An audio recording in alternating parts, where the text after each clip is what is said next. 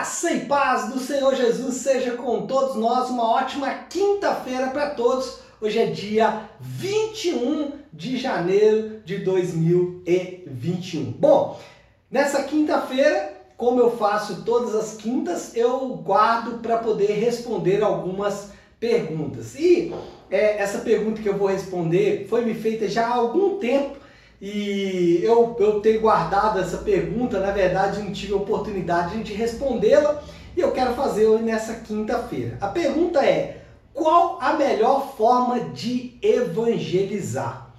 Bom, a primeira coisa que temos que destacar é o seguinte: a ordem para evangelizar é dada para todo crente. Todo crente precisa é, ter em vista a evangelização, ele precisa trabalhar é, para que as pessoas sejam evangelizadas. Mas muitas vezes nós queremos evangelizar, sabemos que é importante, sabemos que devemos fazer isso, mas não sabemos como fazer. E aí pode acontecer alguns erros é, nessa evangelização. Eu costumo citar alguns exemplos e achei importante falarmos sobre isso. Há muito dos crentes que temos hoje em nossas igrejas, que são crentes deficientes, eles são frutos de uma evangelização mal feita. Como que é isso? Vou explicar. É como aquela pessoa que vai para a igreja para resolver algum problema da vida dela. E aí o que acontece? Ela começa a se relacionar com Deus dentro da igreja como alguém que pode atender às suas demandas. Então ele se relaciona com Deus e com a igreja apenas como alguém que vai solucionar os seus problemas.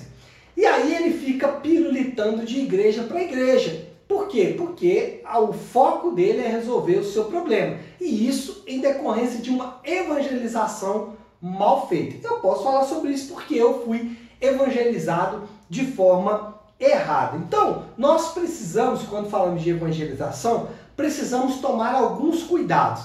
E eu pensei em algumas, alguns cuidados que devemos tomar, e aí isso é, é, é negativo e é positivo. Como assim?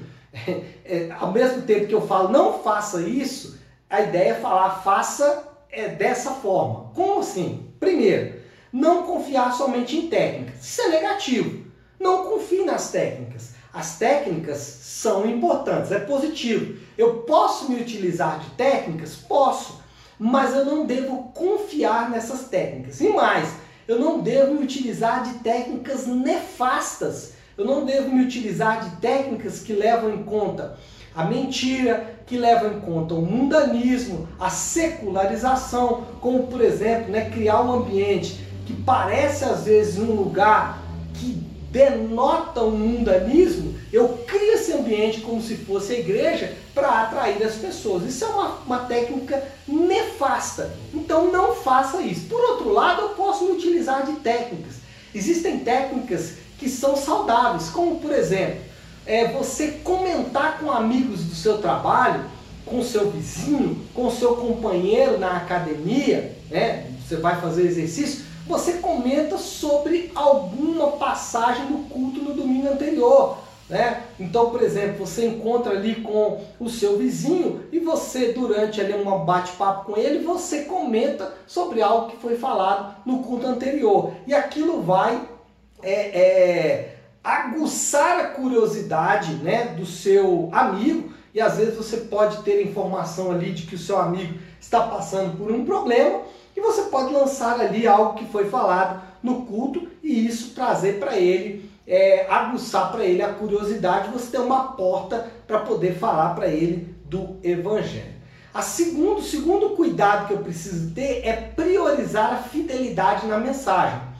Isso acontece muitas vezes, as pessoas querem disfarçar a mensagem do Evangelho para ser mais palatável para as pessoas.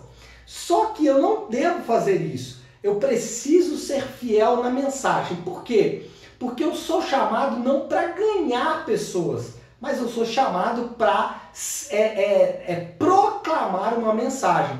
Então, aqui mais uma vez tem o negativo e o positivo. O negativo é não fale qualquer coisa. Não, não, não se, não se prenda aos resultados. Ah, então, é, se eu falar isso aqui, eu vou trazer 10, 20, 30 pessoas. Mas se eu falar aquilo, eu trago só duas pessoas. Então eu devo priorizar não a quantidade ou os resultados, mas a fidelidade na mensagem. Então aí é positivo. Eu fidelizo a mensagem. E em terceiro lugar, é o terceiro cuidado que precisamos tomar é que evangelizar é proclamar uma mensagem. O evangelho, ele é uma mensagem, uma boa notícia. Então tem muita gente que fala assim: "Ah, o evangelho pode ser pregado de boca fechada". Isso é fato, né? E existe um texto que fala sobre isso. Em um ambiente onde eu sou proibido de falar do evangelho, e o contexto onde é, é, nós somos incentivados a pregar de boca fechada, é no contexto onde eu não posso falar da mensagem do Evangelho. Então, nesse caso, sim, eu posso pregar de boca fechada. Mas, em grande medida, na grande maioria do tempo, o Evangelho ele precisa ser proclamado, ele precisa ser falado, uma vez que ele é uma mensagem. Então, eu preciso tomar esse cuidado, porque senão eu fico muito restrito apenas a minha, o meu testemunho e de fato o evangelho é uma mensagem, tá bom? Então eu espero ter respondido. Precisamos evangelizar, mas precisamos usar as técnicas certas, fidelidade na, na proclamação da mensagem e falar a mensagem, proclamar a mensagem, tá bom? Então é isso, pessoal. Uma ótima quinta-feira a todos. Fiquem com Deus e que Deus abençoe.